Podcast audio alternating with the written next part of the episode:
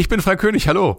Mit Erscheinen dieses Podcasts beginnt das Jahr 2023 und wir starten ins neue Meilensteine-Jahr mit Klassikern aus unserem Meilensteine-Archiv. Wir präsentieren euch Folgen, die nicht mehr online abrufbar gewesen sind. Heute geht's um ein Frühwerk, Folge 16, Sweet Dreams und in Klammern Are Made of This von den Eurythmics. Am 4. Januar 1983 kam's raus, ist also mit Erscheinen dieser Neuveröffentlichung 40 Jahre her. Wow, und die Songs sind so jung geblieben. Hier der Opener, Love is a Stranger.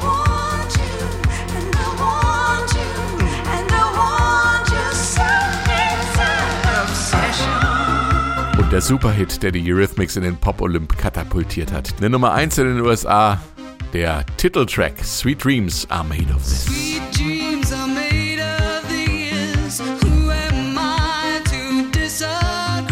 In unseren älteren Folgen war ja alles noch ein bisschen anders. Deshalb an dieser Stelle von mir noch ein paar Infos zum Erscheinungsjahr. 1983 finden in Deutschland vorgezogene Bundestagswahlen statt. CDU und FDP können weiter regieren. Helmut Kohl bleibt Kanzler und die Grünen ziehen zum ersten Mal in den Bundestag ein. Der Stern glaubt im Besitz der Hitler-Tagebücher zu sein. Sie stellen sich als Fälschung raus. Bis heute eine unfassbare Posse um Eitelkeit und Sensationslust. AIDS rückt ins Bewusstsein der Öffentlichkeit und der Bundestag billigt die Stationierung neuer Mittelstreckenraketen. Musikalisch bringt Udo Lindenberg seinen Sonderzug nach Pankow aufs Gleis und verärgert damit die DDR-Führung. Ich hab ein Fläschchen Cognac mit und das schmeckt sehr lecker. Das schlürfe ich dann ganz locker mit dem Erich Honecker. Nena hat einen Welthit mit ihren 99 Luftballons und Thriller von Michael Jackson hält sich 37 Wochen auf Platz 1 der US-Albumcharts. Aber jetzt zu den Eurythmics und ihren Sweet Dreams. SWR 1, SWR 1, Meilensteine, Alben, die Geschichte machten. Unser Meilenstein-Album diese Woche bei SWR 1 Rheinland-Pfalz, das ist Sweet Dreams, Klammer auf, Are Made of This, von den Eurythmics aus dem Jahr 1983. Mit mir im Studio ist Katharina Heinius. Hallo. Und Werner Köhler. Hallo. Ähm, eigentlich schon mal ein sehr ungewöhnlicher Albumtitel, wenn man einen Teil davon quasi in Klammern schreibt, oder? Ja, absolut. Also war ich auch erstmal überrascht. Ich bin erstmal davon ausgegangen, dass es nur Sweet Dreams heißt. Ich auch. Und Ja. dann äh, in Klammern war, war schon überraschend. Andererseits gegen Sgt. Pepper's Lonely Hearts Club Band ist es nichts. ist auch ein kurzes Ding. Ne? Aber ist klar, dass du schon wieder mit Beatles kommen musst, ja. Aber es ist auch ein legendäres Album, auch für dich, ne? Ja, für mich ist es ein sehr legendäres Album. Ich muss hier gleich Eingeständnisse machen. Ich war 1983, als das Album erschien, schon beim Radio und äh, bekam Eintrittskarten zum Konzert und erinnere mich gut, wie ich zu meiner Frau sagte, da spielt irgend so eine Disco-Band. Kommst du mit? Wir können ja in der Pause gehen. Okay. Also ich kannte die nicht. Das Album war gerade raus. Ich hatte es peripher wahrgenommen. Gehe dann ins Konzert und vergesse nie. Ich hing das ganze Konzert in der Stuhllehne und war platt von dieser Präsenz, erstmal von Annie Lennox, von dieser unglaublichen Musik, die da von der Bühne kam. Ich hatte den Mund bis unten offen die ganze Zeit. Seitdem bin ich großer Fan. Also das war wirklich, ich schäme mich heute noch dafür, für den Ausdruck, irgend so eine Disco-Band. Das ist eine großartige Band. Es klang aber wahrscheinlich live komplett anders wie das Album, weil das Album ist ja unter sehr ungewöhnlichen Bedingungen produziert. Das Album ist äh, im größten Teil im Achtspurverfahren in einem kleinen Studio in London gemacht, also fast Home Recording, sind kleine Räume gewesen und Dave Stewart und Andy Lennox haben da einfach Synthesizer, Rhythmusgeräte. Ging ja damals in den 80ern los mit den Gerätschaften, dass man eben nicht mehr die Akustiken, die großen Säle mit der Akustik brauchte, sondern mit der Elektronik alleine schon mal eine komplette Platte machen konnte. Aber ich muss sagen, nochmal auf das Konzert, die haben das genauso rübergebracht und ich behaupte besser. Okay, aber mit Schlagzeug, richtig. Mit Sie haben ja Schlagzeug. viel mit Drumcomputern gearbeitet im Studio, Ja. aber da waren sie dann schon mit Schlagzeug unterwegs. Mit Schlagzeug unterwegs, eine, eine Menge Keyboarder. Also die Bühne war voll, aber im Zentrum vor allen Dingen Annie Lennox, die dauernd ihre Klamotten gewechselt hat. Dave Stewart im Trenchcoat bis zu den Knöcheln runter. War ein Polizeibeamter in Edgar Wallace Filmen lief herum. Und Annie manchmal unbeweglich und starr wie ein Roboter. Und dann explodierte sie in Tanzschritte, in Bewegungen. Das hat dann einfach umgehauen. Ja, ich glaube, in der Zeit ähm, war sie dann auch sehr glücklich, weil sie mussten ja am, zu Beginn ihrer Karriere schon viele Enttäuschungen einfach auch wegstecken. Es hat ja nicht so funktioniert am Anfang, wie sie sich das vielleicht vorgestellt haben. Ne? Die beiden waren ja verheiratet, haben sich in der Kneipe kennengelernt und haben dann erstmal die Band The Tourist gegründet, auch noch eher punk-orientiert ähm, und haben sich dann Anfang der 80er tatsächlich scheiden lassen und haben dann erst die Eurythmics gegründet. Also im Prinzip nach der Ehe äh, zusammen haben sie dann diese große, großartige Die Legende Band. sagt ja, dass es der Tag war, an dem Sweet Dreams entstanden ist, an dem Annie Lennox zu ihm gesagt hat, ich halte es mit dir nicht mehr aus. Okay. Und dann haben sie den Song gemacht. es gibt dazu einen schönen Satz von Annie, die sagte, andere werden berühmt und trennen sich, wir trennten uns und wurden berühmt. Mhm. Was Annie Lennox auf jeden Fall auch Anfang der 80er gemacht hat und ähm, da wollte ich nochmal das aufgreifen, was du gerade gesagt hast, neben die, dieses Starre und dann wieder dieses tänzerisch Ausbrechende. Sie hat sich ganz genau überlegt, welches Image sie ähm, rüberbringen möchte, für was sie stehen möchte. Also sie hat gesagt, in The Tourist war Annie Lennox noch äh, ganz klar irgendwie eine Punkerfrau und das wollte sie nicht mehr sein. Sie wollte vielseitig sein. Also das, was wofür sie sich interessiert hat, für Kunst, Musik, Literatur, das sollte auch in ihrer Persönlichkeit sein. Und da hat sie sich ganz klar überlegt, ähm, wie mache ich meine Haare kurz, orange. was ziehe ich an? Ich ziehe Anzüge an. Ich ziehe nicht äh, klassische Damenmode an ähm, und hat sich da dann abgegrenzt und hat sich dann damit ein neues Image auch äh, zugelegt mit den Eurythmics sozusagen. Wie würde man so ein Album beschreiben? Ich sage immer, für mich ist es sehr kalt teilweise, distanziert, introvertiert, elektrisch, ex experimentell für die Zeit ja auch. Also viele Sounds, mit denen die da rumbasteln, Hallgeräte, Gestöhne, Geschrei, also auch sehr innovativ fand ich. Also ich habe es ja damals auch als junger, also ich war damals noch nicht beim Radio, ähm, aber als junger Mann gehört und ähm, also nee, als junger Mann kann man nicht sagen mit 15, ne? Doch. okay, gilt.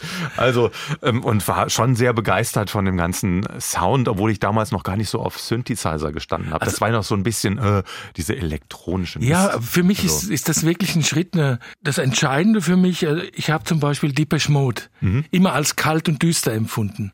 Aber die Elektronik mit Annie Len- Lennox Stimme, mit ihrer Art zu singen, mit diesem Souligen, dass er ganz woanders herkommt, die, diese Mischung aus Gefühl und Kälte der Elektronik, das war für mich ein Schritt nach vorne und eine ganz neue Qualität im Elektropop.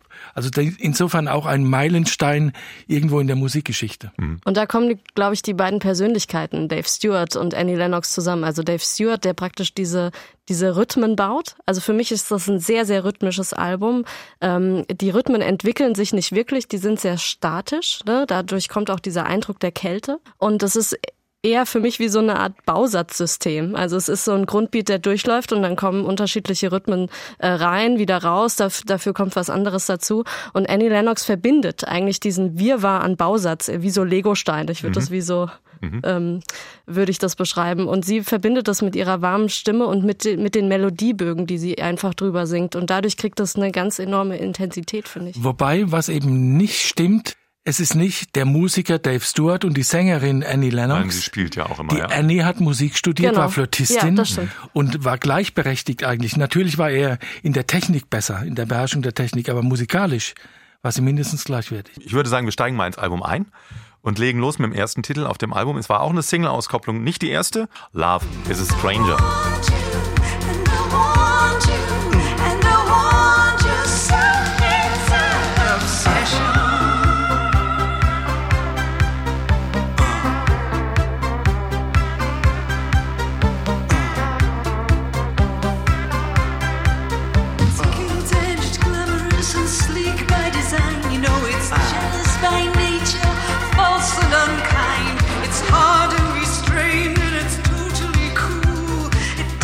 Dieses komische Stöhnen ist der Inhaber eines Restaurants in der Nachbarschaft, der aufgenommen wurde und dann mit einem Hall verfremdet wurde. das ist auch eine schöne Geschichte. Und es ist ja auch ein, auch, gab ja auch gleich wieder einen Skandal. Der, bei der Erstausstrahlung, habe ich nachgelesen, ist es unterbrochen worden vom Sendeleiter, weil ähm, Travestie war damals ja noch sehr verpönt. Ja. Und äh, der dachte, Annie Lennox ist ein Transvestit, weil sie ja in dem Video immer wechselt, immer die Perücken wechselt. Von so einer blonden Schönheit wechselt sie auf ihre, ihre klassischen Kurzhaare, dann wechselt sie eine schwarze Perücke, ist so sadomasochistisch fast, sagt sie auch. Es geht ja auch um, um das Wechselspiel der Liebe, wie man darunter leiden kann und so. Und äh, da hat dann, ähm, wurde das unterbrochen bei der Erstausstrahlung und dann hat MTV sich geweigert, äh, weiterhin zu zeigen. Hat dem Erfolg jetzt nicht, war dem Erfolg nicht abträglich. So was nützt ja auch meistens. Meistens nützt es. Was interessant genau. wird dann. Ich finde ihre Stimme sehr interessant. Das hat irgendwas Opernhaftes. Mhm. Also sie, sie bringt da ähm, einen, einen Touch von ähm, äh, ja was Theatrales mit rein. Also durch durch die Höhe, in die sie zum Teil geht, aber dann auch wieder ähm, loslässt. Also das ist so ein ähm, so ein Wechselspiel, also ähnlich wie du es eben auch schon beschrieben hast in in dem in dem äh, im reinen Aussehen ist es auch in der Musik ein Wechselspiel in ihrer Stimme. Das ist sehr spannend. Als wir es eben noch mal gehört haben, habe ich gedacht, ich kann mir das auch mit Geigen vorstellen. Mhm. Da kommt das Opernhafte und diese Spannung mit den Synthesizern und dem Opernhaften, das macht dann die, die Faszination der Musik. Gucken wir auf den nächsten Song. Das ist die einzige Coverversion, die äh, auf dem Album ist. Wrap It Up.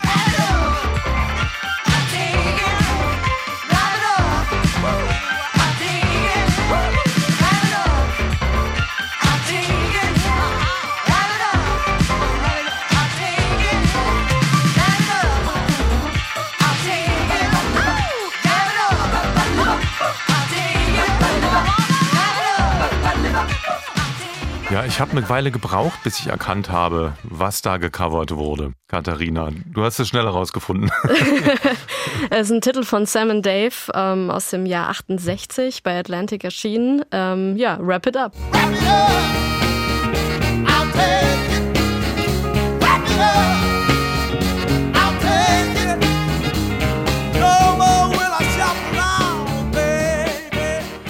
Ja, gut getroffen. Ich meine, das ist mal eine Coverversion, die wirklich anders ist wie das Original. Das muss man schon sagen, oder?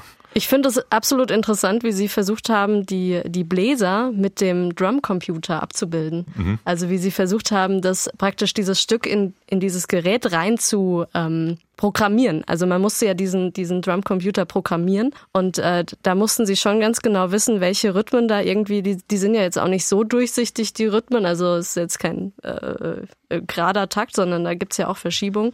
Und das da irgendwie die, die Muße und die Zeit und die Lust dazu zu haben, dieses in dieses äh, in diesen Drumcomputer rein zu programmieren, finde ich schon erstaunlich. Und was kommt bei, bei raus? Ich würde lieber auf die Eurythmics-Version tanzen. Viel schnell, ein Stück schneller und noch knackiger, rhythmischer. Mhm. Bassiger, ne? Es Bassiger. hat viel mehr Fundament als ja. irgendwie. Und das Saulige ist trotzdem genau. geblieben. Ja, wobei natürlich Sam und Dave auch eine sehr tolle Energie immer haben. Ja. Gut, hören wir kurz in den nächsten Titel rein. The Walk.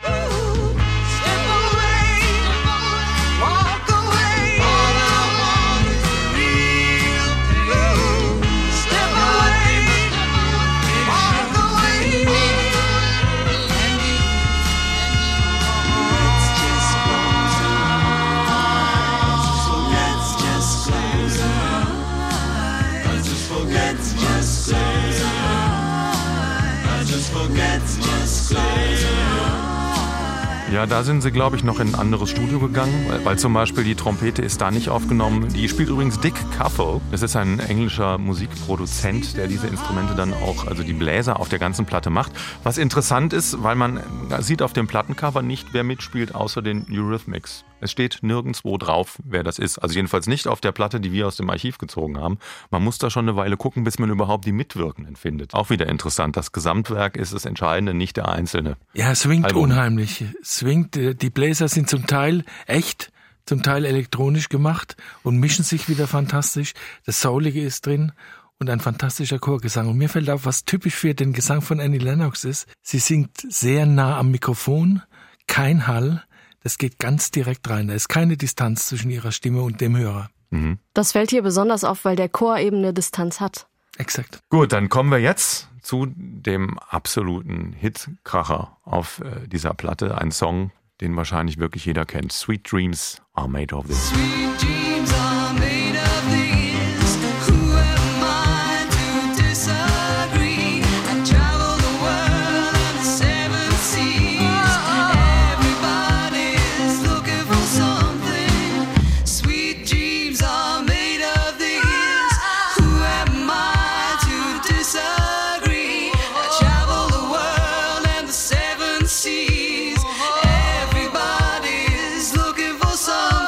immer etwas kryptische Texte. Man weiß so ein bisschen, um was es geht, aber so richtig Ja, klar halt wird es den nie. ne? Kopf hoch, lass dich nicht unterkriegen. Die Welt kann sehr böse sein. Viele wollen dich niedermachen, aber du schaffst das schon. Ja, sie war in der Zeit, hat sie ja auch mal gesagt, in einer sehr schlechten Stimmung, als sie den Song geschrieben hat. Die Story hast du ja gerade eben schon mal angedeutet. Vielleicht erzählst du sie noch mal richtig ausführlich. Naja, die, der Song hat eine sehr nette Entstehungsgeschichte. Zum einen haben die beiden an dem Tag furchtbar gestritten und äh, Annie hat dem Dave gerade erklärt, dass sie nicht mehr mit ihm zusammenleben will. Und äh, gleichzeitig hat sich Dave einen neuen Drumcomputer gekauft, wobei ich glaube, das war eher ein Sequencer, ein Gerät, in das man Tonfolgen eingibt, die dann automatisch sich wiederholen. Und er kam mit dem Gerät nicht zurecht. Er programmierte eine Tonfolge ein, ließ es ablaufen und es kam rückwärts. Und er hat sich furchtbar aufgeregt, dieses teure Scheißding funktioniert nicht, ich gebe was ein und es kommt rückwärts raus. Und irgendwann hat er geschnallt, das klingt ja gar nicht schlecht. Das kam raus. Und dann, und dann ruft er die Annie, die wollte gerade rausgehen aus dem Studio nach dem Streit und sagt, hör dir mal das an. Mensch, toll, fällt dir was dazu ein? Dann spielte sie diese, diese Melodie obendrauf und hatte in 20 Minuten Text und Melodie zusammen und das Stück war im Prinzip fertig. Ein schlechter Tag mit einem guten Ergebnis. Ich kann mir nicht vorstellen, wie die Menschen bei der Plattenfirma nicht erkannt haben, dass das Ja. schon der stärkste Song auf der, äh, auf der Platte ist. Ich muss noch eins ergänzen, das Gerät war übrigens nicht kaputt. Der hat's nur falsch Ja, falsch bedient, rum. immer den falschen Knopf gedrückt. Sweet Dreams are made of Bedienungsfehler. ja. Auch schön ist ähm, in der Mitte. Ne? Also sie haben ja dann auch weiter experimentiert mit dem Song. Das war ja nicht fertig dann Ja. mit, mit diesem mit dieser Sequenz und haben tatsächlich auch noch äh, andere akustische Elemente mit eingebaut. Zum Beispiel Milchflaschen. Sie haben mit Drumsticks auf Milchflaschen äh, ge gehauen, ähm, um um einen beson ganz besonderen Sound zu haben. Wir können gerade mal auch in den Song reinhören.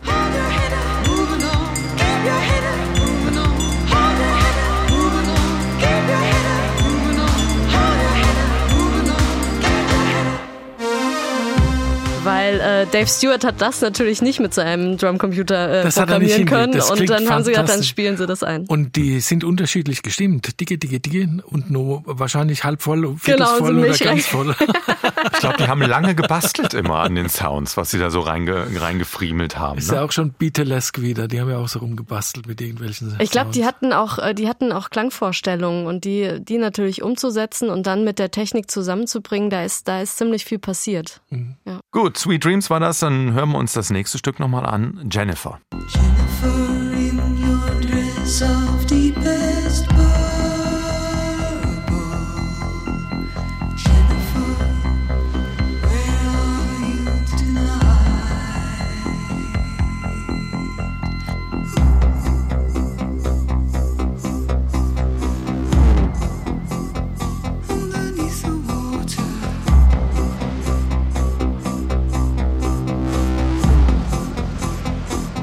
Also ich habe gelesen, dass sie es äh, für einen Freund geschrieben hat, der gestorben ist. Und äh, nachdem er tot war, ähm, denkt man an die ganzen äh, kleinen Sachen, die diesen Menschen ausmachen. Und äh, das versucht sie in diesem auch wieder textlich etwas kryptischen Song zu beschreiben. Das hat sie mal in einem Interview erzählt. Und Jennifer hat sie dann aus anderen Gründen den Titel genannt, äh, obwohl es sich eigentlich um einen Freund äh, gehandelt hat. Es gibt auch noch eine andere Version, wie sie da irgendwie drauf gekommen ist, Katharina. Also ich habe gelesen, dass sie von ähm, Ophelia aus Hamlet inspiriert wurde. Also sie hat sich ja auch für ähm, Literatur und Theater interessiert und dass sie ähm, als Kind eine Aufführung gesehen hat ähm, und dass die sie so nachhaltig beeindruckt hat, dass sie eben, dass dann daraus Jennifer entstanden ist. Okay, es gibt wahrscheinlich mehrere Varianten, wie sie irgendwie drauf gekommen ist. Ein großartiger Titel, aber auch sehr düster. Also da ist jetzt äh, nicht viel Fröhliches mehr an äh, den Eurythmics. Ich wollte noch was zur Musik sagen. Hier hört man auch sehr klar diese düsteren, wie du sagst, auch äh, Synthesizer-Klänge. Vielen ist nicht bewusst, dass die Musik, die die verwenden, was überhaupt der ganze Elektropop aus Deutschland stammt. Die erste, das erste Eurythmics-Album ist ja auch in Deutschland entstanden bei Conny Plank in Köln, der viele damals in der Krautrock-Zeit mit Can aufgenommen hat. Ideal waren später bei ihm. Und äh, die waren sehr stark orientiert an, an Bands wie Kraftwerk. Und das waren eigentlich die ersten, die konsequent elektronische Musik verwendet haben. Genau in der Art, wie es die Rhythmics tun. Und äh, sie haben auch oft gesagt, letztlich kommt der ganze Elektropop aus England. Deepish Mode, auch Simple Minds zum Teil, auch was Bowie zum, zum Stück weit gemacht hat mit Elektronik, kommt aus Deutschland. Das ist uns hier oft nicht so bewusst, welchen Einfluss da deutsche Studios und deutsche Musiker haben. Und äh, Conny Plank war der Mentor von Dave Stewart. Mhm. Die kannten sich sehr gut. Und ähm, in einem Interview hat Dave Stewart mal gesagt, ähm, er hat mir eins beigebracht. Es gibt keine Regeln. Bei der Aufnahme. Mhm. Und äh, das finde ich hört man und das befreit auch im Ja, genau. Lass, lass fließen, lass Ja. laufen, was gerade kommt. Stimmt, sie halten sich auch nicht an viele Regeln der Popkomposition. Intro, Strophe, Refrain, Strophe, Mittelteil, Ref, äh, Nee. Refrain, Refrain, Nee. Refrain, Schluss. Ja. Das gibt's alles bei den Eurythmics nicht, weil man, manchmal weiß man gar nicht so genau, was ist jetzt eigentlich die Strophe, was ist der Refrain. Das ist äh, bei ihnen ja ganz Vielleicht anders. ist das der Grund, warum die Plattenfirmen Mhm. damit so große Probleme hatten. Die neigen ja dazu, ein Hit muss her Mhm. und der muss so und so gemacht sein, weil vorgestern der Hit XY Nummer eins war und der war auch so und so gemacht. Also macht Titel, die genauso funktionieren. Und genau das funktioniert eben nicht, haben sie nicht gemacht. Und dann kommt so eine Plattenfirma ins Grübeln und weiß nicht gar nicht, wie sie das vermarkten sollen. Mhm. Was ist denn das jetzt? Sind das jetzt Hits? Ist das experimentell? Und dann ist der Hörer, der, der Käufer derjenige, der entscheidet. Wobei, Und die man, machen viel mehr mit, als die Plattenfirma oft glauben. wobei die Plattenfirma ja auch, muss man denen schon zugestehen, äh, trotz Misserfolgs irgendwie an Annie Lennox und die Eurythmics geglaubt haben. Ich weiß aus einem Interview mit Annie Lennox, dass sie sagte, sie musste ganz schön reden, um die rumzukriegen. Die mussten auch ihren Charme spielen lassen, damit das weiterging. Die, die Plattenfirma wollte, soweit ich weiß, aufgeben. Ja. Vor der dritten Platte. Genau, und sie haben auch wenig Budget für diese Platte Ja. bekommen. Sie haben gerade mal 15.000 Pfund gehabt. Stimmt, und sie haben sich ja dann Geld irgendwo noch geliehen, um eben dieses Home-Recording-Zeugs zu kaufen, damit es billiger wird bei der Produktion. Ja, also die, ich nehme das zurück, die Plattenfirmen sind doch böse. Nein, doof. Doof. Aber interessant finde ich an dieser Stelle die Dramaturgie auf der Platte. Also wir haben diesen, diesen Hit äh, Sweet Dreams, der echt strahlt und der tanzbar ist, der nach vorne geht und dann kommt plötzlich Jennifer. Deswegen wirkt er, glaube ich, auch einfach so so düster, weil er eben da drauf prallt, dieses äh, ja diese pulsierenden Synthes und ihre weiche Stimme. Aber ehrlich gesagt beim Durchhören der Platte fand ich das gerade mal entspannt. Es war mal eine Erholung. Jetzt komme ich zurück auf den Anfang unseres Gesprächs. Ich habe von dem Konzert erzählt, wo sie teilweise unbeweglich stand. Es war genau dieses Lied, an dem sie da stand und kein Zentimeter sich berührt hat, äh, gerührt hat, wie eine Puppe, wie eine Statue und dieses Lied gesungen hat, ohne irgendwelche Bewegung. So ein em- emotionales Stück. Ist mir auch unvergesslich. Wir hören noch in einen Song äh, auf dem Album rein. This City Never Sleeps. I guess it's just a feeling.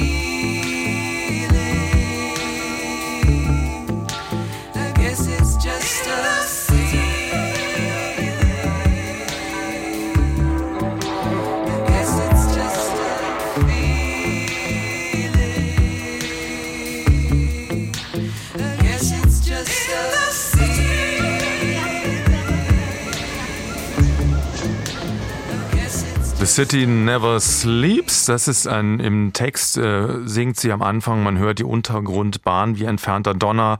Im Haus leben so viele Menschen, die man, deren Namen ich nicht kenne und die Wände sind so dünn, ich kann sie alle atmen hören äh, und ich höre mein Herz dabei sogar noch schlagen.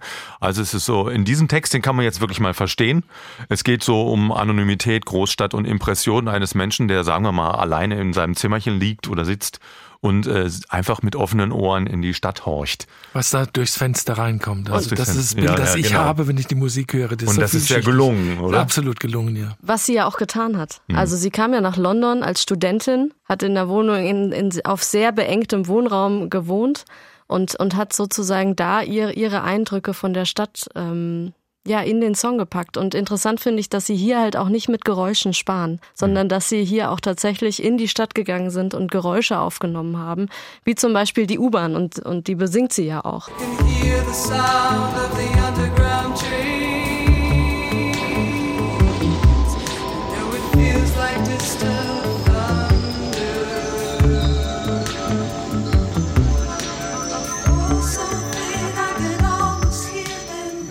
Passt hundertprozentig. Man hört genau die U-Bahn einfahren. Fährt, sie fährt im Takt ein. Würde man am liebsten einsteigen. Ja. ja, auch ein toller Song auf dem Album. Unser Fazit. ein großartiger Meilenstein. Absolut. Ähm, ich ha- hat mich ein bisschen überrascht, weil ich musste mich ein bisschen reinhören. Ähm, ich kannte natürlich Sweet Dreams, ähm, aber auch je, je, je tiefer ich reingrabe, um, umso mehr äh, habe ich entdeckt und das hat Spaß gemacht. Ich hatte es lange Zeit vergessen. Ging Zwei, auch so. drei Songs blieben, die hört man ja auch immer wieder im Radio, aber viele Songs habe ich seit der Zeit kaum noch gehört und war jetzt auch wirklich nochmal angetan und sehr, sehr beeindruckt. Ja, ich habe es mir auch komplett durchgehört. Ich habe gedacht, brauche ich ja nicht, kenn's ja gut. Ja. Und dann habe ich angefangen reinzuhören und dann habe ich gesagt, nee, das mache ich jetzt, das mache ich jetzt durch. Das höre ich jetzt konsequent von vorne bis hinten nochmal so an wie früher. Ich hatte die Platte ähm, und ähm, es hat mir auch wieder riesen Spaß gemacht, das als Gesamtwerk zu hören und nicht nur einzelne Titel daraus. Also es gibt dann doch noch immer, immer Es wieder was ja, zu entdecken. Ja. Und die U-Bahn, die war mir neu. Mir waren die Milchflaschen ja, stimmt, die kann ich auch nicht mehr. Ach, schön. Sweet Dreams are made of this, unser Meilenstein in dieser Woche. Das war im Studio Katharina Hanius. Werner Köhler Jo, und mein Name ist Bernd Rosinus.